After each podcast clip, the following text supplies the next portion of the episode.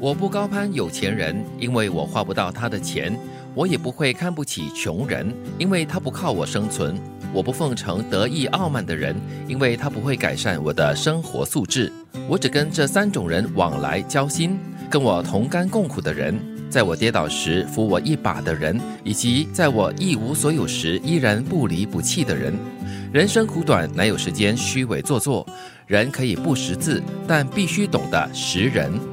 他说的非常有道理哦。嗯嗯，就是这三种人，他都不会跟他们交往，也不会跟他们交心。嗯，有钱人、穷人，还有傲慢的人，这些都是不关我的事的人啊。对对对，所以这句话的最大的重点就是人生苦短，你不需要花时间来做一些无谓的一些动作。嗯，特别是最后一句吧，你可以不识字，但是必须懂得识人。嗯，就是因为其实你会不会看人？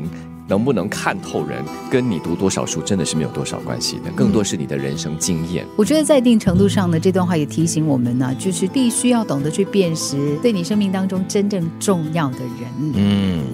然后他其实提到的那三个现象，就是不高攀有钱人啦，也不会看不起穷人啦，或者是去奉承得意傲慢的人。其实这样的人是有的，就是去奉承呃有钱人啦，或者去呃看不起那些穷人。我觉得是一个蛮真实的一直提醒啦。嗯，提醒我们对你重要的人，就是你花得到他的钱的人，然后呢，必须要靠你生存的人，然后呢，就就是可以帮助你改善你的生活素质的人。对对对，如果他都不符合这些。条件的话，他就不是需要在你生命里的人。对你猜他们都傻喽，真的是浪费时间喽，好现实哦。不是，觉得是很实际的一件事情了哈。但是我觉得关键就是高攀，看不起。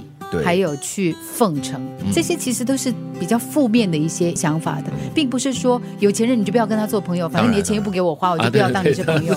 他他不是这个意思，但是你很努力的去高攀对方，就是改变自己，甚至是牺牲自己的一些价值观，嗯，那可能就有问题。你自己本身就会变成一个面目可憎的人了。你太急切的想要得到一切答案了，想要风光的学位，想要瞬间的财富，想要让人羡慕的生活，想要闪着金光的走向喜欢的人。但是命运告诉你，操之过急便会败北。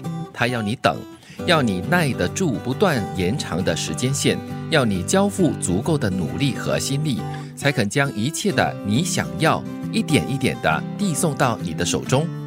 有经历才会有获得。嗯，可是很多人呢都是急切的想要得到一些答案，或者是做任何事情都要看到一个很快的结果。嗯，现代人讲究的是立竿见影，我现在做什么，我就要看到它的结果。但是其实大自然给我们上了一个很大很大的课，那就是一切要有耐性，慢慢的来，好像树，好像。这个自然界，它是慢慢慢慢的形成的。是地球花了多少万亿年才成为今天？对呀。如果那个不容易想象的话，你想象某个人他可能是呃某个学科方面的博士专家，可是他在得到这个学位之前呢，他花了多少的时间去钻研、去学习？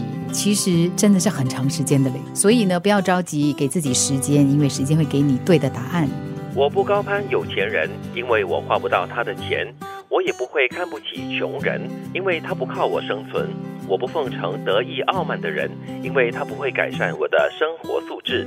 我只跟这三种人往来交心：跟我同甘共苦的人，在我跌倒时扶我一把的人，以及在我一无所有时依然不离不弃的人。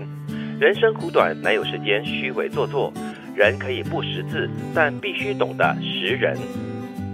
命运告诉你，操之过急便会败北。他要你等，要你耐得住不断延长的时间线，要你交付足够的努力和心力，才肯将一切的你想要一点一点的递送到你的手中。